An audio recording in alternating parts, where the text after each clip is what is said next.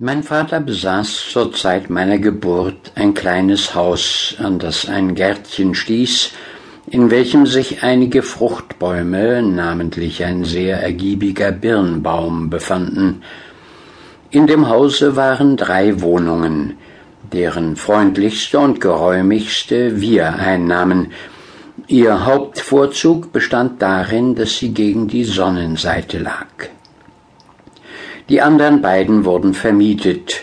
Die uns gegenüberliegende war von dem alten Mauermann Klaus Ohl nebst seiner kleinen krummen Frau bewohnt, und die dritte, zu der ein Hintereingang durch den Garten führte, von einer Tagelöhnerfamilie.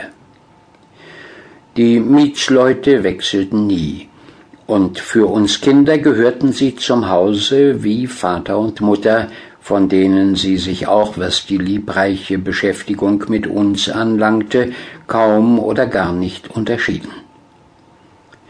Unser Garten war von anderen Gärten umgeben. An der einen Seite befand sich der Garten eines jovialen Tischlermeisters, der mich gern neckte und von dem ich noch heute nicht begreife, wie er, was er doch später tat, sich selbst das Leben nehmen konnte. Ich hatte einmal als ganz kleines Bürschchen mit altklugem Gesicht über den Zaun zu ihm herüber gesagt, Nachbar, es ist sehr kalt. Und er wurde nicht müde, dieses Wort gegen mich zu wiederholen, besonders in den heißen Sommermonaten. An den Garten des Tischlers stieß der des Predigers. Dieser war von einer hohen hölzernen Planke eingefasst, die uns Kindern das Überschauen verwehrte, nicht aber das Durchblinzeln durch Spalten und Risse.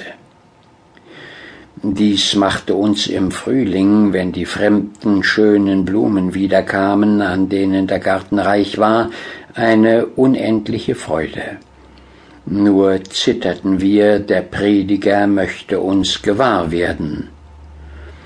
Vor diesem hatten wir eine unbegrenzte Ehrfurcht, die sich ebenso sehr auf sein ernstes, strenges, milzsüchtiges Gesicht und seinen kalten Blick, als auf seinen Stand und seine uns imponierenden Funktionen, zum Beispiel auf sein Herwandeln hinter Leichen, die immer an unserem Hause vorbeikamen, gegründet haben mag. Wenn er zu uns hinübersah, was er zuweilen tat, hörten wir jedes Mal zu spielen auf, und schlichen uns ins Haus zurück. Nach einer anderen Seite bildete ein alter Brunnen die Grenze zwischen unserem Garten und dem nachbarlichen.